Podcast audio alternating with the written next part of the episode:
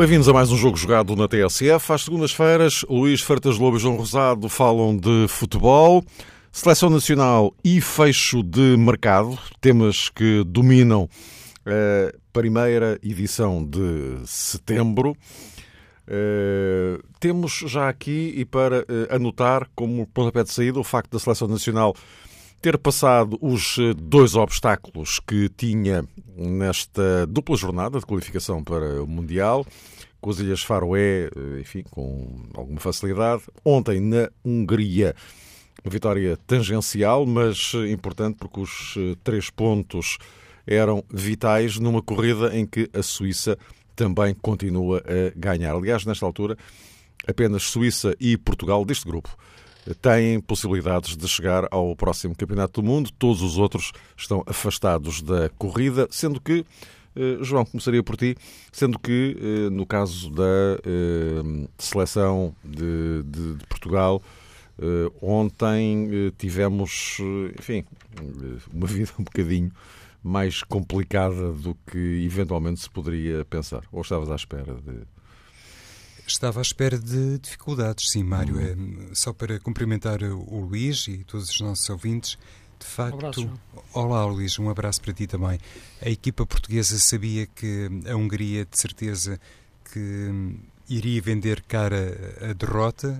De resto, entrou com um sistema tático que revelou, na minha perspectiva, alguma ousadia e, se calhar, também inovou nesse particular o selecionador húngaro, o alemão Bernd Stock, com dois pontas de lança. Tinha inclusivamente anunciado que a Hungria iria jogar ao ataque, não se iria remeter a um sistema defensivo, nada eh, resultaria de acordo com a projeção que foi feita pelo treinador eh, dos húngaros, mas dentro de campo eh, a estratégia, a filosofia e as armas foram completamente diferentes. Durante muito tempo como creio que toda a gente constatou, a Hungria não se dedicou particularmente a jogar futebol. Tentou intimidar eh, Portugal e, sobretudo, fez uso de uma agressividade como há muito tempo não se vislumbrava, pelo menos em jogos, em desafios com a participação da seleção portuguesa. Essa do intimidar é para interpretar literalmente, penso eu. Eu julgo que sim, Mário, e, e de resto o árbitro teve que chamar a atenção dos jogadores, teve que concretizar medidas uh, uh, severas, isto é, medidas ajustadas ao desenrolar dos acontecimentos, porque além da expulsão uh, do avançado que agrediu o PEP, houve de facto intervenções que deixaram claramente a nu aquilo que era a intenção maior por parte da Hungria, que tentou, eventualmente, digo eu, não consigo entender as coisas de outra forma, assustar os jogadores portugueses. Seja como for, Portugal conseguiu o objetivo prioritário, conquistou os três pontos. Uh, Fernando Santos apresentou uh, mudanças no 11 inicial em comparação com o jogo do estádio do Bessa, algumas delas mais ou menos uh, projetáveis. Se calhar o que fica também da atuação de Portugal foi, no fundo, aquela constatação que muitas vezes aquilo que representa uma análise uh, exterior, uma crítica exterior, um, conflitua um bocadinho com as ideias básicas de Fernando Santos neste sentido. Uh, nós temos debatido aqui e eu provavelmente em determinadas ocasiões terei criticado Fernando Santos por não apostar, por exemplo, no meio-campo em jogadores com outro grau de cutilância, sobretudo flanqueadores, jogadores capazes uh, de, nos corredores laterais, nomeadamente, como é óbvio, darem outra profundidade à equipa nacional, porque, por exemplo, André Gomes, que tem sido um caso aqui amplamente debatido, e também outros uh, jogadores, quando jogam em determinadas posições, uh, pelo menos na minha opinião, uh, não dão tudo aquilo que podem à equipa nacional. E o jogo de Budapeste, em certa medida, provou que Fernando Santos, quando gosta de ter médios, eh, digamos com apetência para a zona interior, mais deslocados para o corredor lateral, eh, se calhar ganha muitas coisas com isso que não serão inteiramente perceptíveis. E digo isto porque, por exemplo, ontem Uh, Gelson Martins não foi um jogador uh, particularmente eficaz na equipa nacional, enfim, jogos menos felizes, uh, toda a gente, todos os jogadores, todos os protagonistas podem experimentar, mas se calhar ficámos a perceber um bocadinho melhor. Eu, pelo menos, fiquei porque motivo tantas vezes Fernando Santos olha mais para André Gomes, para João Mário, inclusivamente para o próprio Bernardo, como, enfim, falsos flanqueadores no jogo português. Aliás, uh, Luís, isto agora pegando um pouco Sim. também nesta sequência, o, o, Fernando Santos não, não escondeu alguma insatisfação em relação a determinados momentos do jogo da, da seleção portuguesa. Portugal ganhou bem, evidentemente, mas, mas ele, ele, próprio não ficou lá muito, muito satisfeito com certas coisas que, que viu. Sim, naquelas últimas intervenções. Eh, o Fernando Santos, por acaso, é um treinador que fala de futebol no final dos jogos, não tem problema em abordar essas questões eh, e raramente foge às perguntas, embora, claro, muitas vezes não as possa responder porque tem a ver com questões eh, de, de, pelo plano de jogo que não podem ser reveladas. Era dar trunfos depois a adversários. Mas isso tem a ver, eu penso que a satisfação dele é mais, não tanto pelo menos foi o que eu senti vendo o jogo também, não, não, tanto pela forma como estamos a jogar, como estivemos a jogar nesses momentos, mas como é como, para que tipo de território deixamos o jogo ir, isto é, deixamos os húngaros levarem o jogo para o tal território de, de conflito uh, que, que eles procuraram desde o início e, e, que Portugal soube também desde o início fugir. E, que, e, ironicamente, depois da expulsão do jogador húngaro, aquele final de primeira parte transformou-se num, num não jogo, não houve jogo uh, em face daquilo que foi o, o plano de combate, mesmo, é, é mesmo este o termo, do, da equipa húngara. Uh, Surpreendeu-me um pouco, de facto, a forma como a Hungria abordou, abordou este jogo, pela dimensão competitiva que lhe deu, pela importância que lhe deu, porque, embora tivesse uma hipótese matemática, era remota de, de conseguir alguma hipótese de apuramento. Uh, terá, no entanto, a ver ainda com o orgulho daquela derrota em, em, Andorra, que provocou uma grande revolução e grande contestação dentro do futebol húngaro e levou o treinador a alterar muito, muito a seleção e aquilo provocou um grande debate e, portanto, os jogadores estavam muito pressionados pelo, pelos adeptos, por toda a imprensa e, portanto, este jogo era um jogo que valia muito para, para, para, para, a Hungria, para o futebol húngaro e para estes jogadores e para a sua seleção, porque esteve muito bem no Campeonato da Europa. Uh, e e tinha depois agora perdido com, com a Andorra numa derrota de facto que, que envergonha um pouco essa, essa, essa, esse renascimento do futebol húngaro. Uh, isso também surpreendeu na forma como jogou, num 4-4-2 físico e, e, de jogo, e de jogo direto, que nos criou alguns problemas. Mas devo dizer que eu que não me entusiasmei muito, e, e disse-o durante o Campeonato da Europa, claro que me entusiasmei e saltei de alegria por termos ganho, mas não me entusiasmei, não me entusiasmei muito pela forma, ou nada quase, pela forma como Portugal jogou, uh, embora reconheça que na fase eliminar tivemos, um equilíbrio tático de grande qualidade quando o meio campo foi, encontrou a fórmula certa e taticamente estivemos muito bem e, e, e vencemos bem, mas uh, o futebol em si não, não me parecia muito adulto, digamos assim. Era, sentíamos que podíamos a qualquer momento depois perder o controle do jogo. Eh, eu acho que gosto mais de ver a seleção neste momento. Mesmo no eh, jogo da Hungria, na parte final, eh, tivemos algum receio de, de, perder aquilo que tínhamos conquistado, que era a vantagem, e sabíamos que este jogo era decisivo para ainda termos a hipótese de chegar ao primeiro lugar e jogar a final no último jogo com, com, com a Suíça. Eh, mas a equipa acabou por eh, sentir esse receio, esse receio transformou-se num recuo e em algumas faltas que deu livros laterais. Aliás, o último lance do jogo é uma grande oportunidade da Hungria.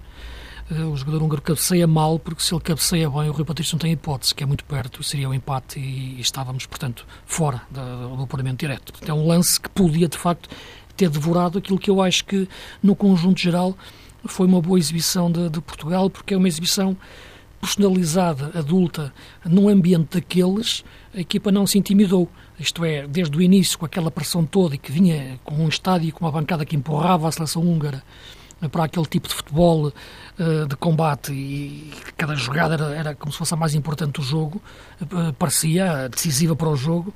Portugal foi uma equipa adulta na forma como teve a bola, usou a sua qualidade técnica e distribuição tática dentro do seu 4-4-2, que teve uma boa opção na minha leitura em Danilo, que acho que é um jogador para este tipo de futebol e para este tipo de jogo, e, e, e nesse sentido Fernando Santos justificou mais por uma questão muscular do William Carvalho, mas eu penso para as características do jogo, um, um pivô, um trinco, como quiserem chamar, para, esta, para, para ocupar aquele espaço como Danilo fazia mais sentido. Registrar com agrado a subida de rendimento de João Moutinho, depois de uma época muito complicada o ano passado, porque perdeu o lugar no, no Mónaco, lugar no 11 titular. E, e, para terminar, porque lá está, estou a falar de médios, e porque é no, no meio campo, de facto, que está sempre o segredo para as equipas e neste caso para a nossa seleção jogar bem e penso que jogou bem eh, e, e é isso que é importante dizer está-se mais próximo de ganhar jogando bem eh, bonito ou feio isso depende do estilo que, nós, cada um de nós prefere mas uh, associar um jogador que eu acho que, que, que, eu, que eu bato muito nessa tecla. Ronaldo, de facto, pode continuar a bater todos os recordes de, do mundo estratosféricos, embora eu acho que seja um crime de história futebolística comparar a Ronaldo, a Pelé ou a Maradona, mas, mas isso é outra coisa e até esta quantidade de golos são marcados contra tipo, outro tipo de adversários e outro tipo de, de, de, futebol que não se compara, como é evidente, à época de, de, de um monstro como Pelé. Uh, mas o que eu queria dizer é que se Ronaldo de facto bate o recorde de golos, quem sustém uh, taticamente a equipa, na minha opinião, é o João Mário. Uh, eu gosto de dizer que o João Mário é o segundo melhor jogador português da, da, da atualidade. acho que tem de facto uma qualidade tática e de técnica individual notável, porque vê o jogo de frente, mesmo quando está encostado a uma faixa. Ele começou o jogo sobre a esquerda, aliás, ele nem é o melhor lugar para ele, mesmo quando joga sobre a faixa, ou a partir da faixa, é mais à direita para ele. Mas a eh, qualidade que ele tem em todos os momentos, quando tem bola, vê-se que a equipa está mais serena, está, está, está melhor, vê-se uma equipa. Quando se vê Ronaldo, vê-se um jogador que pode, claro, jogar contra a baliza adversária e deitar lá abaixo num, num remate. Quando se vê João Mário, vê-se uma equipa que pode, de facto, controlar um jogo. E isso, de facto, é o que faz as grandes seleções. E neste momento, João Mário, na minha opinião, embora esteja num clube e numa equipa, mais que o clube, a equipa em si, e o clube, a gestão, o Inter, que é uma confusão de todo tamanho, e que de facto não o está a ajudar nada nesta fase da carreira, mas ele consegue driblar bem estas questões pela forma como joga. Ele já teve quatro treinadores diferentes em, em, num ano no, no, Inter e precisava de estabilizar, ter um clube que lhe desse mais bases para ele crescer uh, em termos de, de jogo e, e sólidas e, e, e com, com, serenidade, mas a sua qualidade é notável e por isso o Ronaldo pode bater recordes, mas eu acho que o jogador que taticamente sustém a equipa é João Mário. Portanto, uma seleção adulta que ganhou bem o jogo, difícil, e agora temos que ganhar à Suíça. Portanto, é, é o jogo grande que vem aí, é da Suíça. Tenho ouvido falar muito no jogo de Andorra, da dificuldade de ir a Andorra, eh, da viagem, mas não me vão conseguir pôr a dizer que Andorra é uma, uma seleção de uma grande potência do futebol mundial. Né? Portanto, temos que ganhar a Andorra, nem, nem que fôssemos a pé para Andorra, nem que fôssemos de bicicleta, né? desculpa. A Andorra, a Andorra inaugurou perdeu com as Ilhas Faroé, portanto, uh, ganhou aquele jogo à Hungria, que foi um, milagre, uh, e portanto temos que ganhar na Andorra, não é? sem, sem qualquer tipo de problema, e depois discutir com a Suíça de igual para igual, porque a Suíça é uma boa seleção, o, o apuramento. Agora, Luís, e depois a mesma pergunta para o João, com ou sem Ronaldo, em Andorra? Eu estou a por causa do cartão amarelo que ele viu, e, e se vir um cartão amarelo com Andorra, não pode jogar com a Suíça, não é? Sim, Andorra, com ou sem Ronaldo? Repara uma coisa, com o Ronaldo, Ronaldo convocado e, portanto, eu acho que é Ronaldo em campo. Eu acho que estas questões são. Eu vejo-as sempre assim. Eu, não se pode jogar dois jogos ao mesmo tempo, mas pode-se pensar dois jogos ao mesmo tempo. A tua pergunta é um pouco essa, não é? Pensar no, no, já, já, no segundo jogo, não é? Uh, mas acho que com o Ronaldo. Uh, e o Ronaldo é um jogador é com. O Fernando Santos ontem colocar, uh, confrontado sim. com esta questão não, não respondeu, contornou. Sim, hesitou um pouco, sim. Ele, sim. claro, mas cria dúvidas. Repara, eu estou a dizer com o Ronaldo, mas, mas, mas também, se calhar, daqui a uma semana começo a pensar e digo, se calhar talvez começávamos sem ele e víamos como é que as coisas estavam a correr e a nossa superioridade frente a Andorra é indiscutível e estando a ganhar o jogo não, não vale a pena correr esse risco de, um, de uma jogada qualquer fortuita e esse amarelo acontecer. Agora, o Ronaldo é um jogador que sabe se proteger disso, é inteligente, não é? Portanto, estamos a falar de um grande campeão. Em princípio, sim, com o Ronaldo, mas é, mas é uma questão discutível e, portanto, qualquer opção que o Fernando Santos tenha, uh, irei compreender e, e, acho que não será por isso que, que, que estará em questão a, a vitória de Portugal em Andorra. João, com ou sem? Uh, com e sem. Ou seja, o que quer dizer, joga ali uma parte, depois eh, fará o mas seu aqui, a questão, mas a questão, mas a questão que o Marta estava a perguntar se joga de início ou não, não é isso? Sim, sim. eh, De início. Por isso, por isso pois, diz- claro, sim, a questão é. Mas metes de início. Sim, Sim, sim, sim, sim. É, por isso eu estava a isso, dizer, também, faz o seu exatamente. golinho, o seu hat-trick, o que se quiser, e depois, E depois sai. descansa um bocadinho, sim. Claro. Sim, é isso mesmo, porque a questão é. Se, o- se o metes no banco de início, acho que não, não vale a pena. Acho que, não, acho que é um jogador adulto suficientemente e, e decisivo para começares logo eh, a matar eh, o jogo. Meus caros, eh, voltaremos a conversar sobre a seleção lá mais para o início de outubro, não é? É 7 e 10. eh, 7 Andorra, 10 eh, Suíça. O momento da decisão. Agora, vamos eh, olhar para o futebol doméstico. O mercado fechou, finalmente, para alívio, eh, sobretudo, dos treinadores. Eh, E agora sim eh, podemos olhar para os eh, três candidatos ao título de uma forma mais eh, objetiva em relação às eh, armas que vão utilizar, porque só agora é que eh, temos os, os três plantéis encerrados. Sendo que, Luís, eh, começaria agora por ti. Eu, eu estou a dizer isto porque, aplicando um pouco aque- aquela lógica que tu defendeste aqui, de que as 34 jornadas do campeonato são 4 mais 30, não é? Porque, as primeiras 4 É. os treinadores ainda não sabem exatamente com que jogadores é que vão contar. Ora bem, agora já sabem.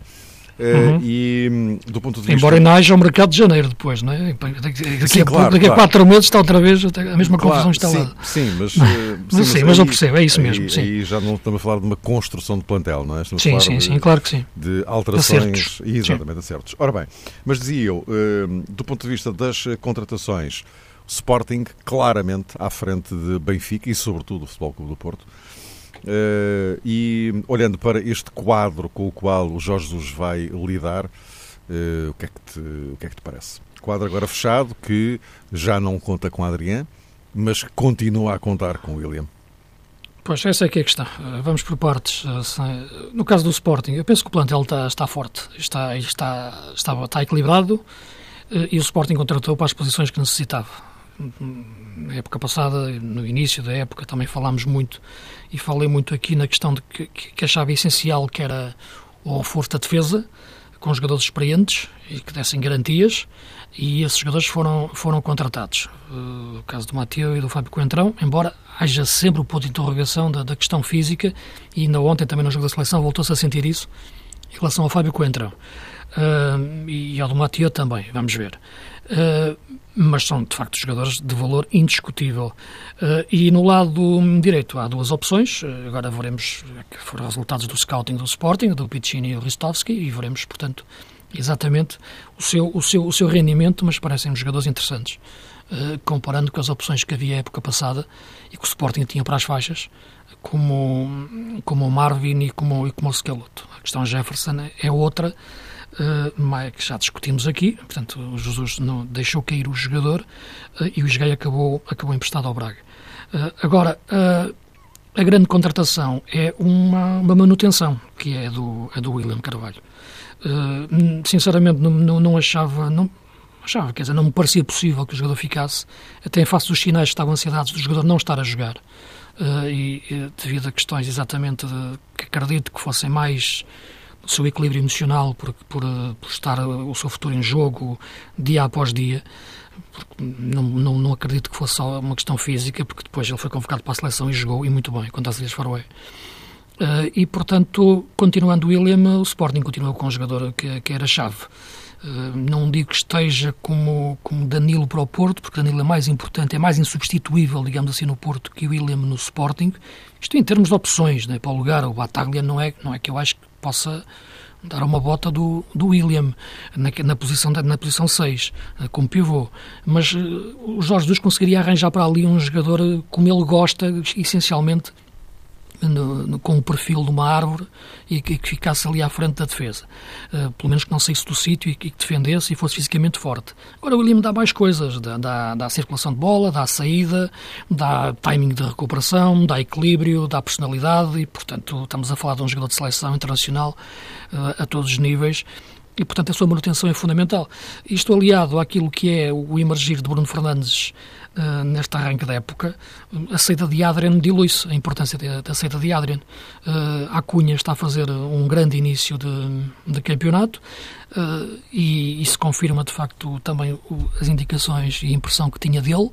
Uh, há a questão do segundo avançado, uh, em aberto, que pode ser de terceiro médio, uh, mas neste caso pode jogar lá o, o, Bruno Fernandes e o Bataglia ir para o lugar que é dele, que é de número 8, e portanto aí Jorge Jesus pode trabalhá-lo. Ainda há o Mateus Oliveira, que parece ainda um pouco escondido, mas, mas, mas é uma opção. Uh, e, portanto, eu acho que o Sporting tem um meio-campo equilibrado. Eu gosto de olhar as equipas sempre através do meio-campo, para começar, e depois a partir daí para as outras, para as outras posições. E que contratou, contratou bem a defesa e neste momento tem um plantel, na minha opinião, muito, muito forte e, e equilibrado e, e, capaz, mais capaz ainda do que o da época passada, apesar da saída de, de Adrian, que, que, em que o Sporting teve que negociar, e espero que, se, que o problema se resolva e que ele não fique parado agora até, até janeiro. Uhum. Uh, uh, João, o, o, Sporting claramente o que mais contratou, comparativamente com os outros dois, como eu disse há pouco, mas não deixa de ser relevante que se fale muito de, da manutenção do William. Sim, porque inclusivamente isso já levou uma hum, acesa troca de palavras entre os dirigentes do Sim, mas não era, não era desse episódio que, eu estava a falar. Eu referia-me ao facto, de, do, do, ponto de vista extremamente desportivo, não é? da relevância da continuidade do, do, do William. Mas essa relevância, Mário, hum, agora é detetável, não é? Uhum. Mas eh, quando eh, as negociações que aparentemente foram estabelecidas entre o West Ham e o Sporting decorreram, se calhar a avaliação que muita gente fez no interior do Sporting ia num sentido diferente de estar eventualmente salvaguardado o interesse desportivo. Ah, porque... claro, claro. Não, sim, sim, eu percebo, percebo onde é que é chegar. Sim, sim, sim. Claro. Ou seja, porque o Sporting. Pois, mas, mas no fundo nós temos a dizer o mesmo. O que só vem acentuar para o Sporting a relevância maior de, afinal, afinal, o William não saiu, ficou. Certo. Um, ehm, Portanto, acrescenta ao, ao, plantel do Sporting. Não... Claro que sim, é um jogador eh, de grande carisma. Ao que parece, vai capitanear o Sporting, até considerado a saída exato, de Adriano será, Silva. Será o novo capitão, novo primeiro capitão. É? Pois, mas a relação que se deve estabelecer, ou que eventualmente foi estabelecida, acredito que sim, porque toda a gente faz isso, é entre o ganho desportivo uhum. e o ganho financeiro. E o Sporting, olhando para o plantel e, olhando inclusivamente para a lista que foi entregue à UEFA para a disputa da Liga dos Campeões, da fase de grupos, o Sporting para a posição de William uh, tem vários jogadores. Manteve Petrovic, manteve Palhinha, uh, tem William e tem Bataglia. Claro que não podemos considerar todos iguais a todos, mas por isso é que naturalmente se levanta aqui a questão da vertente financeira, de, neste caso um jogador como William, a representar um ativo tão interessante que, olhando para todos os parâmetros, pesando tudo uh, na balança, ou nas balanças, na desportiva e na financeira, se calhar existiria margem para se pensar que o Sporting não poderia hum, desaproveitar esta oportunidade de, de negócio. Digo eu, porque lá está, tivemos depois versões contraditórias. Uh, houve um presidente, neste caso do West Ham, que garantiu ter feito uma proposta formal ao Sporting e que ela terá sido aceite à última hora, já inviabilizando completamente os termos finais de um contrato. E do outro lado tivemos o presidente do Sporting dizendo pronto, isso foram conversas, eh, digamos que sem a devida consistência, foram rumores, foram milhões de Uh, jornais e de televisão, foram as notícias que deram conta do suposto interesse. Houve, houve, houve, abordagens, mas não houve propostas. Exatamente, houve abordagens, mas não houve propostas. E, e, isto, atenção, Mário, no fundo, esta questão em, eh, em torno de William, em certa medida também a propósito de Adrian, inclusive olhando também para aquele debate que hum, se estabeleceu entre os dirigentes do Liverpool e do Barcelona a propósito de Filipe Coutinho, uh, olhando uh, para a fracassada transferência de série uh, do um, Nice para o Barcelona. O, o que é que isto, no fundo, nos faz também pensar? É que o futebol continua um mercado do futebol a deixar-nos perante situações que são resolvidas no limite. Toda a gente parece que deixa determinados assuntos uh, para a última hora. Há pouco, quando conversavas com o Luís eh, sobre o fecho do mercado e dizias uh, para alívio dos treinadores, eu também concordo com isso. Creio que toda a gente ficou, toda a gente no campo da orientação técnica, extraordinariamente aliviada com o fecho do mercado. E já discutimos isso aqui muitas vezes. Até que ponto é que não se deveria realmente antecipar este fecho uh, do mercado? Mas isso é na, na vertente e na ótica, melhor dizendo, na perspectiva dos treinadores. Para quem realmente negocia, um, passa o cheque, transfere o dinheiro e trata destas coisas, eu, perante estes casos todos, fico a pensar: mas o que é que esta gente esteve durante o último mês a fazer? Era preciso deixar determinados dossiês para as últimas horas de mercado? Eu, francamente, tenho muita dificuldade em entender isto. Acredito que exista aqui um fator de pressão, de negociação uhum. para baixar um preço, para tornar um jogador eventualmente irresistível, eh, mesmo mesmo ao soar do gong? Acredito que sim, mas convenhamos, com tanto tempo para fechar determinadas coisas, determinados eh, dossiês, eh, para repetir o termo, acho inacreditável que se assistam a estas polémicas de última hora, francamente. Sim, é verdade. Foram, foram vários. É, é, pronto, aqui é Sim. natural que em Portugal as pessoas se centrem muito nesta questão do, do William, mas há vários, vários casos na Europa neste, neste, neste mercado de verão. Sim, existem, e, e nas épocas passadas também. Sim, sim. Uh, não é? Mas isso tem a ver com uma questão penso que, que, é, que é muito simples, não é? Portanto, o mercado continua aberto até este ponto porque, como já referi, interessa a todos os agentes do futebol, uh, exceto aos treinadores, isto é, quer dizer, uh, mesmo os, os jogadores ou os empresários e os clubes em si pensam que ali podem conseguir fazer mais dinheiro nas vendas, porque o outro clube vai estar necessitado de comprar, porque já começou o campeonato, já começaram os campeonatos e já vê que de facto necessita determinado jogador ainda e, e vai lá buscar.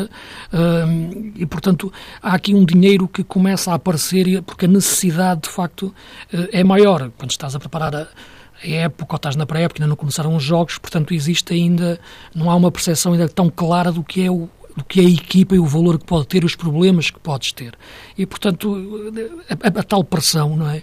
existe até o limite e é levado até o limite agora do ponto de vista negocial porque o clube que, que quer vender uh, ou que está vendedor uh, tenta fazer o melhor preço, vender por o mais caro possível uh, e portanto enquanto sente que o jogador está a ser querido ao longo daquele uh, ser cobiçado ao longo daqueles, daquele mês, dois meses de defesa, deixa andar até, até aparecerem as propostas e, e, o clube que o quer comprar e que detecta vários jogadores uh, vai pensando que se calhar na hora final o outro clube vai necessitar de vender e que vai vender por um preço mais barato porque tem que fazer dinheiro. Isso não pode fazer tanto como estava a pedir, vai fazer menos. Isto é quase como negociar na feira.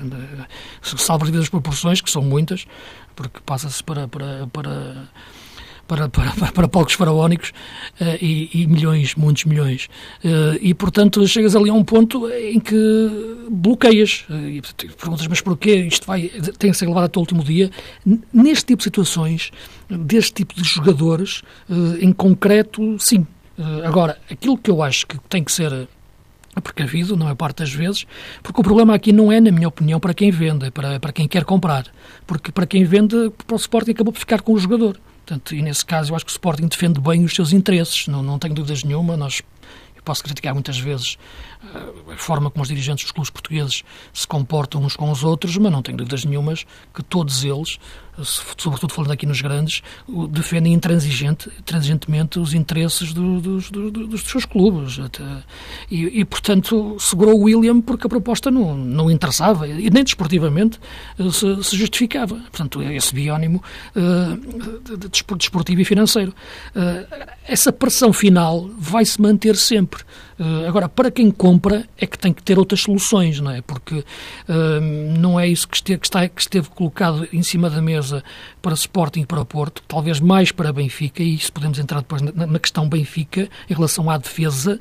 O Benfica sempre precisou de um lateral direito uh, e deixou para o último dia a contratação do Douglas, ou a confirmação da contratação do Douglas, que percebeu-se que era um jogador que estava ali em reserva, digamos assim. O Benfica, eu já o disse, que me intriga um pouco o Benfica ter perdido o controle das contratações da, sua defesa, porque era o que estava em aberto para o último dia e durante o mercado, o meio campo do Sporting e a defesa do Benfica. E a defesa do Benfica, o Benfica deixar arrastar tanto tempo a questão, não, não ter contratado um lateral direito, ter experimentado outros jogadores que foram embora, como o Milos, e, uh, quer dizer, e foi, acabou por ir para o Douglas, veremos como é que ele vai ou não se adaptar uh, ao Benfica, tinha valor há quatro anos no São Paulo, mas agora não sei. Uh, agora, aquilo que me parece é, é que essa questão que coloca-se mais para quem compra, porque depois fica numa situação é que não conseguindo o jogador que quer, vai ou para uma solução de, ou para uma solução de recurso, que não é a primeira opção, nem a segunda nem a terceira muitas vezes, uh, ou fica sem um jogador para essa posição. Uh, e isso é que de facto me intriga mais nas, nas negociações de, de última hora. É quem está a comprar. Uh, João, queres seguir já aqui pelo, pelo Benfica? Olha, posso seguir, Mário, mas inclusivamente atendendo àquela questão também há pouco foi debatida com o Luís e que tem a ver com uh, a fase inicial da época, as tais quatro jornadas mais 30 e depois a reabertura de mercado que foi uh, destacada pelo Luís.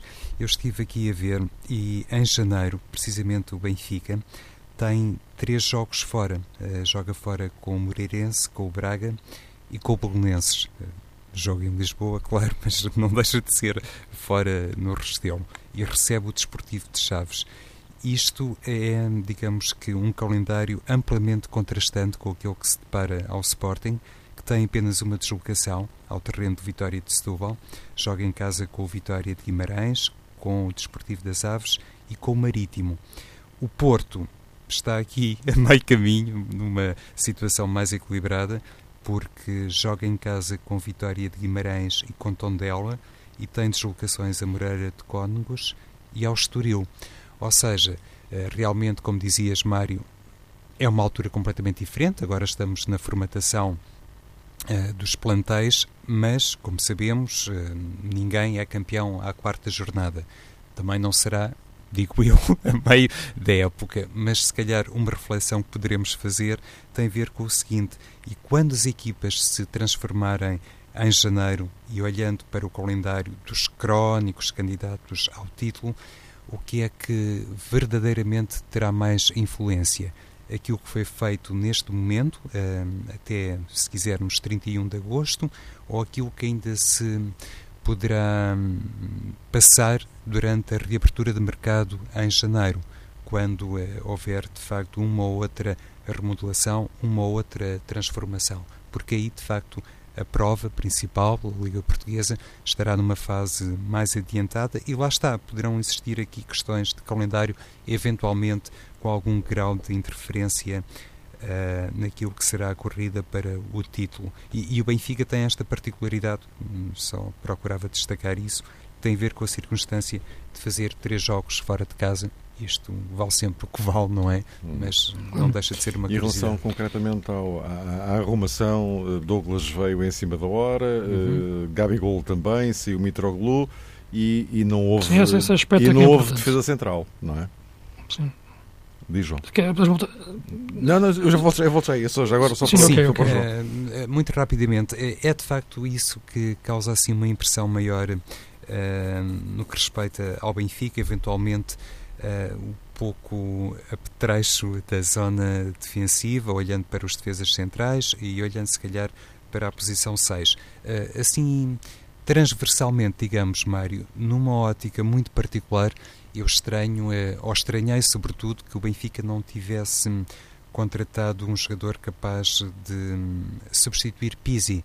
E isto, inclusivamente, representa uma repetição do raciocínio que tentei explanar no último programa, creio que foi no último, a propósito, inclusive, do desafio do Benfica em Vila do Conde, porque achei que, inclusivamente, olhando para determinadas decisões da Rui Vitória, continua a existir esse déficit na equipa do Benfica quando se trata de arranjar alguém capaz de desempenhar uh, também muito bem. O, o Benfica né, contratou um jogador que não foi inscrito na Champions, que era o Criino, o checo, que, que, é um jogador daquela posição. E que nem, estava, eu, que jogou, nem o Krovinovic, é? Luís. Exatamente. O Criino, o Criino acho uma coisa estranha, de facto. Não, nem não mais. Ter... Nem mais. Sim. Olha, nem de propósito, Luís, era exatamente esse aspecto que eu iria sublinhar. Agora, uh, deixa-me só referir relação ao Benfica. Só para concluir, para depois a ponta final para, para o Porto, que Sim, mas o Porto, contratações não, não, não, não tem nada acaba, para dizer. É ao contrário, é o ter conservado. Mas diz, é o ter conservado, não tem grande história, já falámos sim, sim, muito sim, aqui sobre o Porto, deixa-me referir isso nos últimos minutos que temos, porque acho que é uma coisa interessante. É que não é só sair o Mitroglou, é sair uma ideia de ponta de lança que o Benfica deixa de ter. Isto é, um ponta de lança da área, puro, uh, de referência, uh, e que época passada e na, na, anterior marcou no jogo, nos grandes jogos. Uh, marcou contra o Sporting, contra o em Braga, Porto, portanto, nos grandes jogos, Mitroglou, na área, fazia golos, na Champions, contra o Dortmund. Portanto, estamos a falar de um jogador de uma eficácia brutal, não é os 52 golos em duas épocas, mas é, é, é, compõe ali 5, 6 ou 7 em momentos decisivos. E, portanto, um, um jogador de referência da área, portanto, dentro do 4-4-2, havia um, um homem fixo da área. Agora deixou de existir. Uh, quer Seferovic, quer, quer Jiménez, são jogadores mais de mobilidade, uh, não está em causa a qualidade, está em causa as características, e Gabigol também é, o Gabriel Barbosa é um segundo avançado, também é um homem que entra desde trás, uh, e portanto também não é um, um, um, homem de referência. Portanto, aqui pode entrar muito as variantes de jogo, acho que, que o Vitória tem uma ideia diferente também para o ataque do Benfica, mas estranhei a dispensa, dispensa não, a venda de, de, de Mitroglou, o negócio não está em causa, estou a analisar apenas desportivamente, porque acho que desportivamente intrigou-me um pouco. Achei estranho pela qualidade do jogador, pelas características que referi, pela eficácia e pelo Benfica ficar sem um jogador de um ponta de lança de referência da área, que é tão importante, está na dimensão do nosso campeonato, muitas vezes, contra equipas fechadas, em que os jogos se decidem dentro da área. Eh, estamos mesmo no fim para eh, concluir, eh, João, em relação ao Futebol Clube do Porto. Uh, o, o, facto relevante aqui foi uh, não terem saído algumas das peças que Sérgio Conceição temia que pudessem sair. Sim, e isso, uh, considerando as condições financeiras do Porto atual, não deixa de representar, eu diria, um grande golpe de mercado por parte do Futebol do Porto e, sobretudo, aquele clima de sintonia entre dirigentes e treinador que é sempre especialmente importante o Futebol do Porto não contratou uh, também ninguém para a posição 6, bem entendido, uh, Danilo Pereira ficou no plantel, mas olhando agora, por exemplo, para a lesão de Héctor Herrera e olhando para notícias que apontam para o eventual ingresso de André André no Fenerbahçe, acho que é uma posição que realmente continua carente no Futebol do Porto, uh, no, no campo das alternativas a Danilo, claro. Luís, um minutinho para concluir. Não, eu, eu, penso que o Porto tem, tem, tem as soluções dentro daquilo que era o plantel da época passada e resgatando ou reciclando quase jogadores que estavam, que, que o ano passado, por esta altura, pareciam fora de, de hipótese, como o Ricardo, como, e, como o Abubacar, uh, e como o Marega, portanto... Uh, Porto tem que, sobretudo, ter estes jogadores em, no máximo das suas capacidades. Não pode arriscar lesões como a do Soares por dois meses, que entrou naquele primeiro jogo, se calhar não devia ter jogado.